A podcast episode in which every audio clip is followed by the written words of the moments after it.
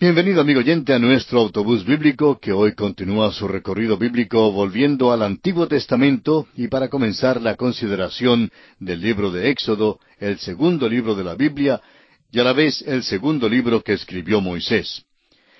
Éxodo continúa la historia que fue comenzada en el Génesis, aunque había un lapso de por lo menos tres siglos y medio. El capítulo quince, versículo trece de Génesis dice que la descendencia de Abraham sería afligida por cuatrocientos años en Egipto. En Éxodo capítulo doce versículo cuarenta leemos que vivieron allí un total de cuatrocientos treinta años. El apóstol Pablo en su carta a los Gálatas capítulo tres versículos dieciséis y diecisiete lo confirma. Éxodo significa la salida. Y cuenta la historia de la redención con sangre y con poder.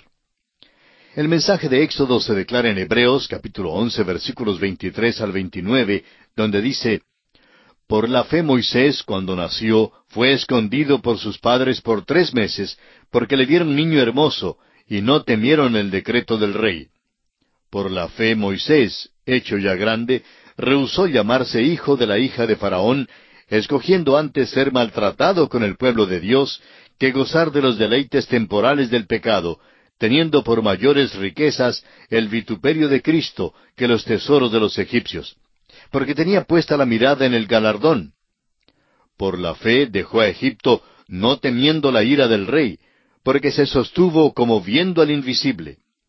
Por la fe celebró la Pascua y la aspersión de la sangre, para que el que destruía a los primogénitos no los tocase a ellos.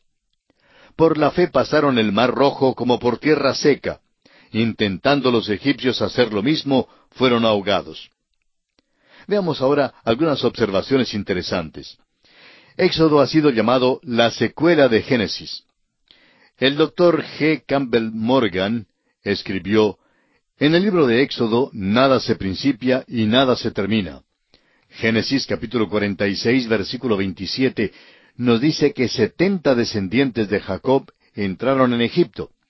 Según cálculos conservadores, unos dos millones cien mil personas salieron de Egipto en el tiempo del Éxodo.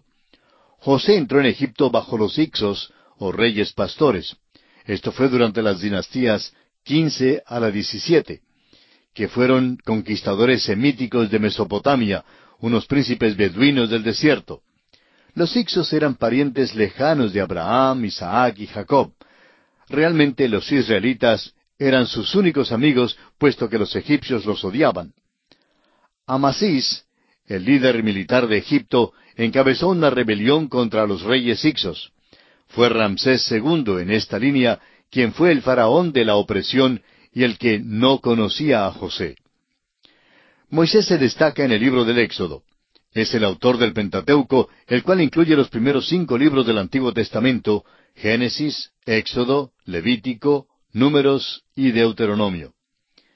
En el libro del Éxodo, la vida de Moisés se divide en tres períodos de cuarenta años. Primero, cuarenta años en el palacio de Faraón en Egipto. En segundo lugar, cuarenta años en el desierto de Madián. Y por último, cuarenta años en el desierto como líder de Israel. La educación de Moisés en Egipto, evidentemente en el Templo del Sol, no lo preparó para seguir a Dios en su misión de sacar a Israel de Egipto. Dios lo educó en el desierto por cuarenta años para revelarle a Moisés que él solo no podía librar a Israel. Debe notarse que después que Dios preparó a Moisés para librar a su pueblo, lo envió de nuevo a Egipto después de pasar cuarenta años. Moisés debía reunir allí a los ancianos de Israel e ir hasta Faraón. Faraón rehusará dejar salir a los israelitas. Su denegación principiará la contienda entre Dios y los dioses de Egipto. Egipto era dominado por la idolatría. Muchos dioses y muchos señores, se nos dice. Había miles de templos y millones de ídolos. Detrás de la idolatría estaba Satanás. Es verdad que había poder en la religión de Egipto. El apóstol Pablo en su segunda carta a Timoteo capítulo tres versículo ocho nos dice, y de la manera que Janes y Jambres resistieron a Moisés, así también éstos resisten a la verdad, hombres corruptos de entendimiento, réprobos en cuanto a la fe. En Éxodo capítulo cinco versículo dos, Faraón preguntó, ¿Quién es Jehová para que yo oiga su voz y deje ir a Israel? Yo no conozco a Jehová, ni tampoco dejaré ir a Israel. Y Dios se presentó. Faraón conoció a Dios y lo reconoció como Dios. En el capítulo nueve, versículo veintisiete de Éxodo, leemos, Entonces Faraón envió a llamar a Moisés y a Aarón y les dijo, He pecado esta vez, Jehová es justo, y yo y mi pueblo impíos.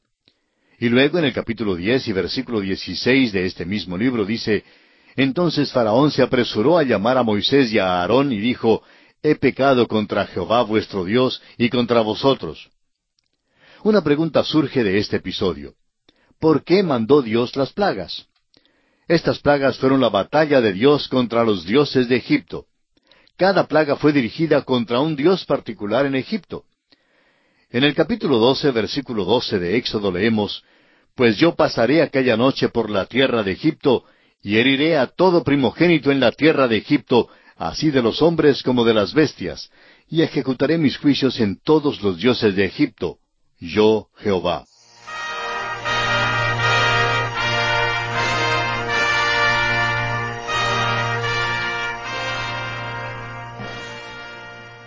Éxodo, género. Ya hemos contestado en un sentido el género, porque el género de, del Pentateuco es historia.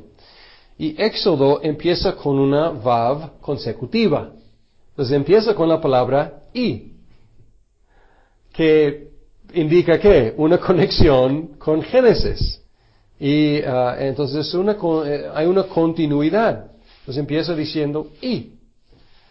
Uh, al mismo tiempo hay un lapso de tiempo entre Génesis y Éxodo porque ya el pueblo ha crecido mucho.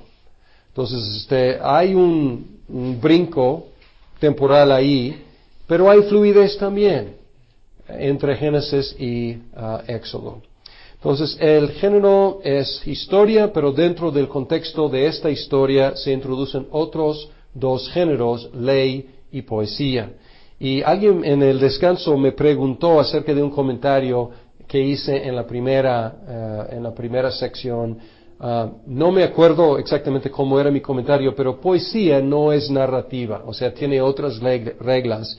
Cuento, mito, mito leyenda e historia comparten aspectos narrativa, narrativos, pero poesía eh, eh, eh normalmente, eh, aunque puede narrar algo que pasó, pero normalmente eh, juega con otras reglas. Um, y ley también, o sea, se, se, se, se, basa dentro de, se ubica dentro de la historia, pero también es otra, otro género. Fecha. La fecha no tanto del libro y su composición, aunque esto es controversial, eh, sobre todo con la, eh, la hipótesis documentaria, uh, la fecha del evento del Éxodo es una fuente de controversia. Primero de Reyes 6.1, fecha el Éxodo, dice 400 años antes del cuarto año del reino de Salomón. Y los eruditos han fechado eh, con exactitud el cuarto año de Salomón en 967 antes de Cristo.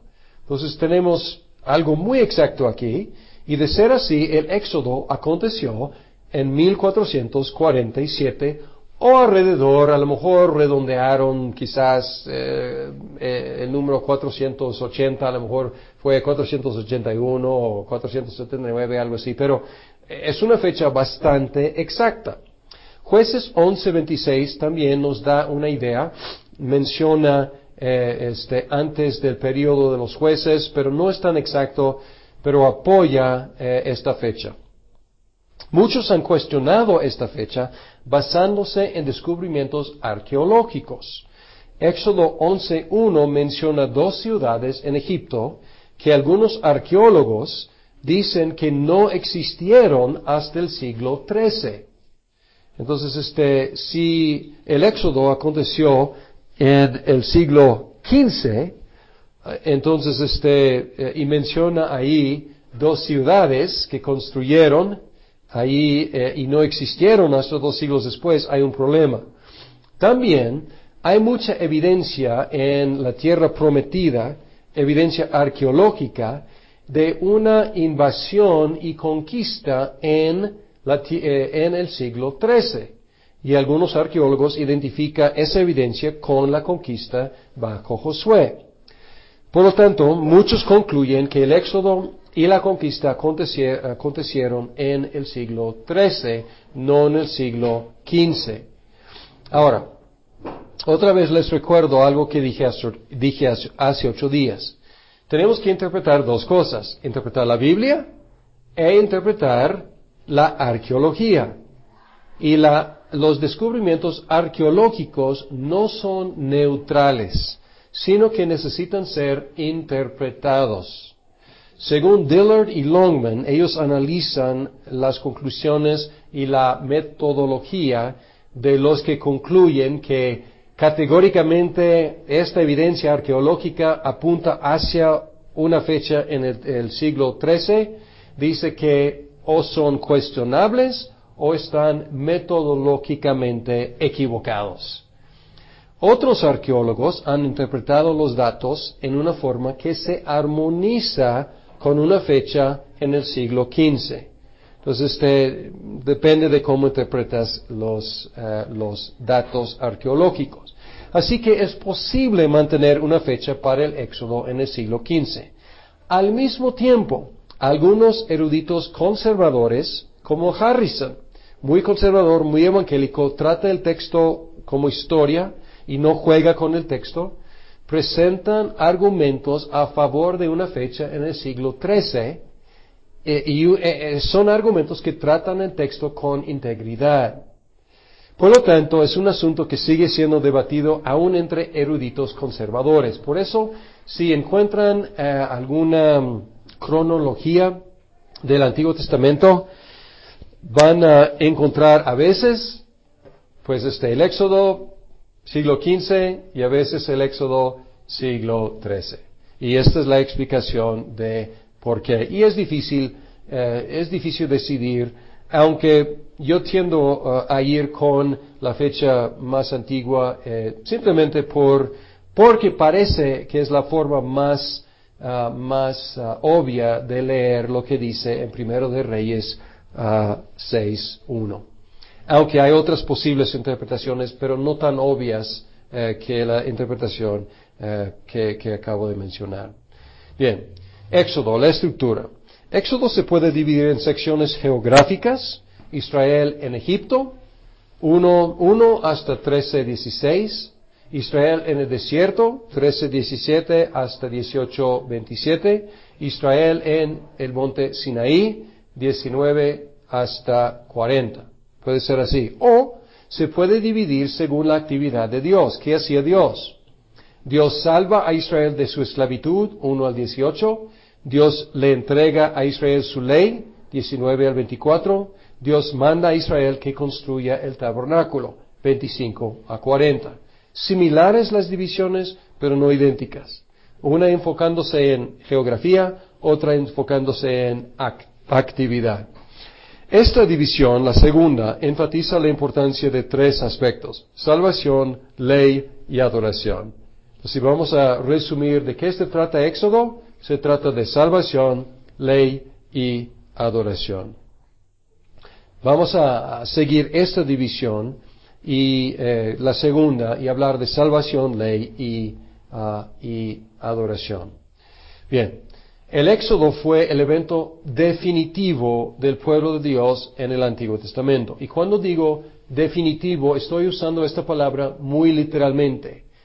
Es el acto que definió, que dio definición e identidad al pueblo de Dios. ¿Qué es Israel? ¿Qué es el pueblo de Dios? Es el pueblo redimido por Dios de esclavitud en Egipto. Es su definición es su identidad. Y al mismo tiempo, esta salvación es una espada de dos filos, porque salvación para Israel significó juicio para los egipcios. Y esto es, es, obvio desde antes, eh, cuando Moisés empieza y cuando Dios le dice cuál es su misión, pero va aumentando esta, la seguridad de que salvar a, Israel tendrá que significar juzgar a Egipto por la necedad sobre todo del faraón. Durante las diez plagas se aumentó la severidad de las plagas, cada vez más difíciles, más severas, eh, hasta la última que fue la, la super severa, la muerte del primogénito. Y también se aumentó la diferencia entre los egipcios y los israelitas. Pues al principio las plagas se aplicaban a, toda la tierra, pero luego, después, las plagas solamente se aplicaban más y más a, a los egipcios. Oscuridad en toda la tierra, salvo donde vivían los israelitas. Y por excelencia, la última plaga se aplicó solamente a los egipcios. Ah, en la última parte de esta sección, Israel entró en el desierto donde se quedó durante el resto del Pentateuco. Entonces, la mayor parte del Pentateuco, hablando de los libros, abarca tiempo en el desierto. Un tema que se repitió a través del tiempo en el desierto fue la murmuración de los israelitas a pesar de haber sido sostenidos por el Señor vez tras vez tras vez. Y el Éxodo formó el paradigma de salvación para el resto del Antiguo Testamento y también para el Nuevo Testamento. Unos ejemplos. En algunos de los profetas, la restauración después del exilio eh, a Babilonia se presenta como un nuevo éxodo y se invoca imagen de, de, pasar por el desierto de nuevo, porque hay un desierto tanto entre, entre eh, Judea y Egipto como entre Judea y, eh, y este Babilonia. Entonces este, está como hablando de repetir este evento, ah, entonces este paradigma. Salvación es ser salvado de esclavitud y llevado por Dios por medio de, del desierto. Y especialmente en el Nuevo Testamento, Mateo presenta a Jesús como el nuevo, el nuevo Moisés, pero también el nuevo y verdadero Israel, que triunfó exactamente donde Israel fracasó. En el curso sobre los evangelios eh, hablamos de este asunto, pero aquí resumo. Jesús subió de Egipto Solamente en Mateo se menciona que descendieron a Egipto y de Egipto Dios llamó a su hijo. Ah, fue bautizado en el río y aquí ah, Pablo hace una referencia, una conexión entre el, pasar por el río, eh, eh, eh, más bien el mar rojo, ah, es un tipo de bautismo.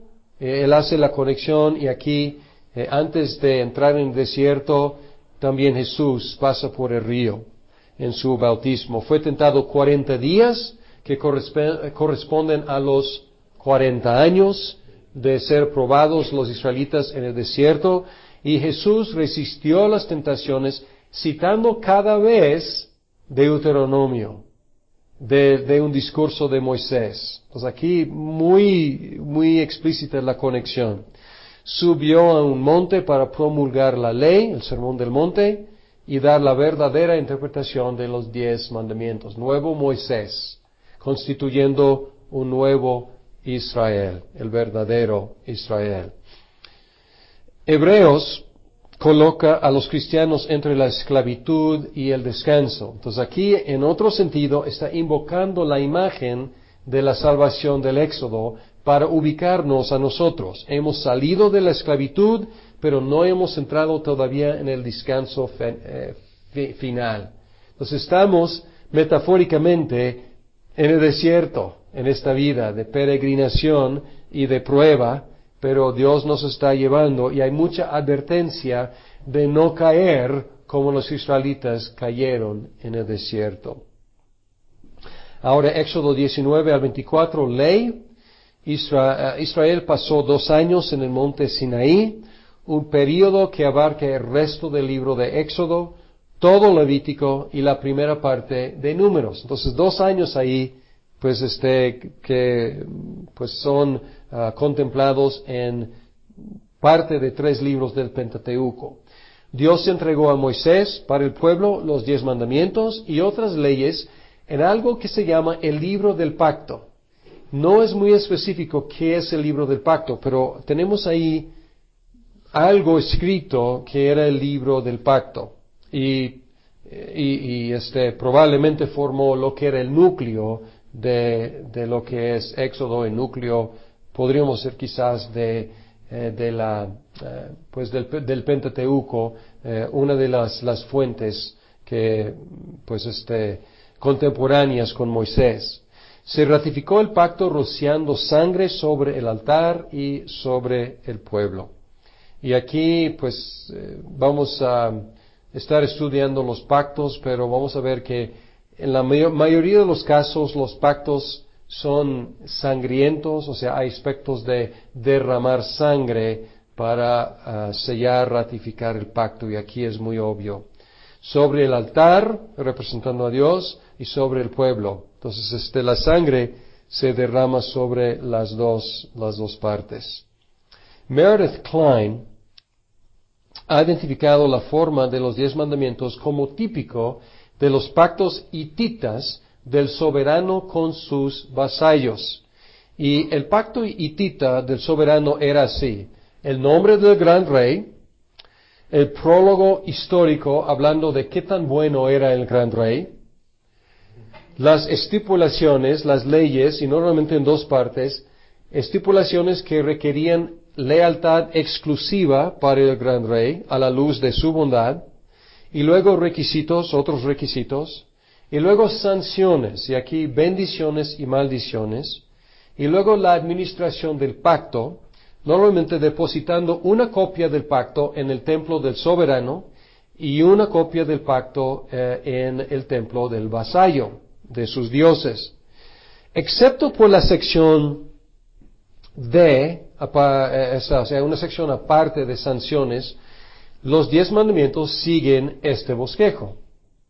¿Cómo empieza? El nombre del gran rey, yo soy el Señor su Dios, o tu Dios, y luego el prólogo histórico, la bondad del gran rey, que te saqué de la tierra de Egipto, de la casa de servidumbre.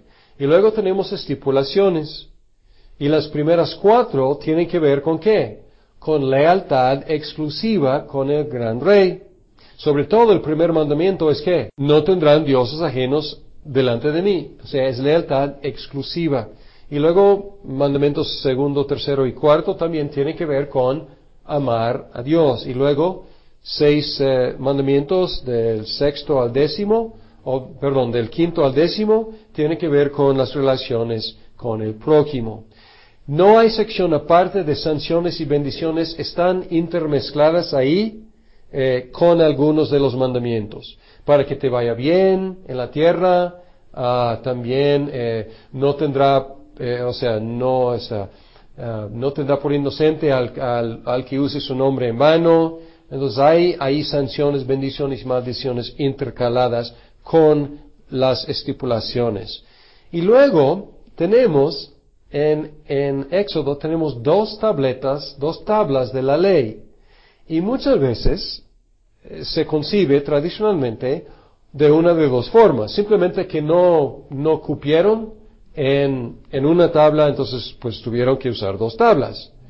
Eh, o a veces, primeros cuatro en una tabla y otro, los otros seis en otra tabla. Responsabilidades para con Dios, responsabilidades para con el prójimo. Klein tiene algo interesante en un artículo que él escribió sobre las dos tablas de la ley él dice que las dos tablas de la ley eran dos copias idénticas de los diez mandamientos, porque era la costumbre de los pactos hititas y estaban pues tomando prestado un formato como compramos cuando queramos, eh, cuando queremos eh, rentar o comprar, o sea, muchas veces vamos a la papelería y compramos un formato y llenamos con detalles eh, de compra-venta o de lo que sea. Entonces Klein dice que estaba copiando un formato conocido y él dice que eran copias idénticas y se, eh, una copia se depositó en el templo del soberano y otra copia en el templo del vasallo. Pero como es el mismo templo del vasallo y del soberano, los dos eh, las dos tablas se depositaron juntas en el templo de Dios. No podemos comprobarlo, pero es bastante interesante la idea. Bien, la ley fue entregada después de la salvación de Egipto, indicando que la ley presupone la salvación en lugar de ser el medio de salvación. Yo soy el Señor tu Dios que te saqué de la tierra de Egipto, de la casa de servidumbre. Y luego viene la ley. Primero redención, primero salvación y luego la ley. No, aquí está la ley, obedézcanla para que los salve yo. O sea, no es el mensaje para nada. Es salvación y luego la ley. Y, y, este es el mensaje del Antiguo Testamento. Al utilizar la ley como medio de salvación, no es una idea del Antiguo Testamento, es un error de interpretación en el cual muchos cayeron, pero no es el mensaje del Antiguo Testamento. Y esta verdad es aún más clara en el Nuevo Testamento.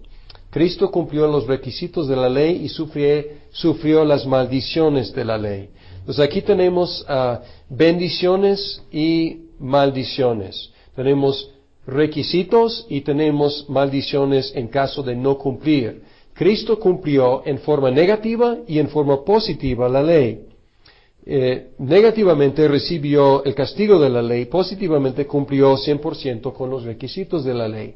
Y habiendo eh, cumplido Jesús con la ley de Éxodo, somos nosotros justificados por fe, como enseña Génesis. Entonces aquí podemos ver en esta doctrina, y podemos ver en Romanos 3 y 4 este argumento, Gálatas también, y en otras partes, podemos ver que, que dos mensajes fuertes de, de Génesis y de Éxodo tienen su realización en la obra de Cristo y en la doctrina de la justificación gratuita por medio de la fe. La ley moral todavía sirve como norma para el cristiano, norma de vida, pero igual que en el Antiguo Testamento, no diferente, igual que en el Antiguo Testamento, a la luz de la salvación, no como el medio de ella. Pues primero salvación y luego la ley como norma de vida. Ahora, Última parte, el tabernáculo, la adoración. Como Israel ya era una nación grande, los altares temporales y familiares ya no eran suficientes. Tiempo patriarcal, pues altares ocasionales, familiares, el jefe de familia como pues el sacerdote representando a su familia. Ya no, era una gran nación. Por lo tanto, Dios mandó construirse un lugar céntrico para que la nación pudiera adorarlo por medio de representativos o representantes. La ubicación del tabernáculo en medio del campamento, donde la tienda de los reyes se colocaba en el Medio Oriente, enfatizó que Dios estaba en medio de su pueblo como su gran rey. También la arquitectura del tabernáculo y el plan del campamento enfatizaron la santidad de Dios. Había en un sentido círculos concéntricos, aunque no necesariamente círculos porque el tabernáculo era rectángulo, pero podemos eh, concebir de, zonas concéntricas de, más y más santidad hacia el centro. Y hay varias pistas. El lugar santísimo es la intersección del cielo con la tierra. Y si vemos los colores que se utilizan allá, son colores del cielo. Si vemos las imágenes, las figuras, son figuras celestiales. Querubines, serafines eh, ah, y azul. entonces ahí está donde Dios representativamente mora en la tierra. Y es ahí donde hay que ir para encontrar la presencia de Dios. Ahora, fuera de eso es el lugar santo y luego eh, pues este patio alrededor del, tabernáculo y ahí se colocan los levitas. Y los levitas son como una cerca alrededor del tabernáculo y luego alrededor de los levitas las otros, otras tribus.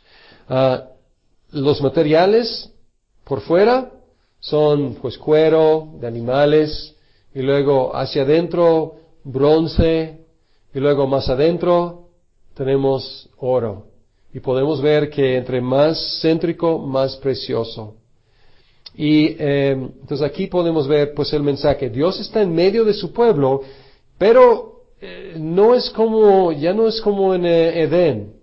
Edén, Adán caminando con Dios durante el día. ¿Qué ha pasado? Pues el pecado ha entrado y no hay acceso libre a Dios. hay, hay barreras. Y el acceso entre más céntrico, más limitado. Pues las tribus pueden estar en el campamento. Los gentiles están por fuera. Las tribus pueden estar en el campamento. Los levitas pueden estar alrededor del tabernáculo. Algunos pueden ministrar, los sacerdotes pueden ministrar dentro del lugar santo y uno, el sumo sacerdote, puede entrar en el lugar santísimo. Entonces, acceso limitado por protección más que nada de los pecadores.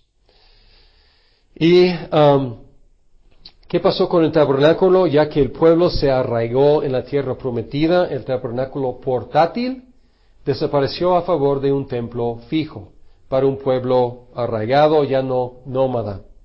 Sin embargo, todas las moradas del eh, de Dios en el Antiguo Testamento eran temporales, porque Dios hizo su tabernáculo entre nosotros definitivamente como uno de nosotros.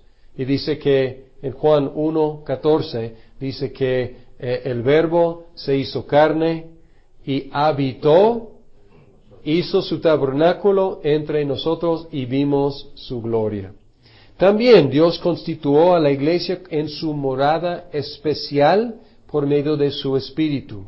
Y algún día Dios va a esa intersección que vimos entre cielo y tierra, Dios va a fusionar cielo y tierra en la nueva Jerusalén, donde dice que no hay templo. ¿Por qué? Porque Dios mismo es el templo. Igual como en el caso de, de Edén, que Dios ahí es el templo. Y todo Edén era el templo. Y así será. Cielos nuevos, tierra nueva, todo será la habitación del Señor y todas las naciones andarán en su luz. Para un diagrama pueden consultar eh, Goldsworthy, página 120. Él resume eh, el concepto del lugar de Dios eh, a través de todo el Antiguo Testamento que tiene su consumación en el Nuevo Testamento, en Cristo, en la Iglesia y eventualmente en la tierra nueva y los cielos nuevos.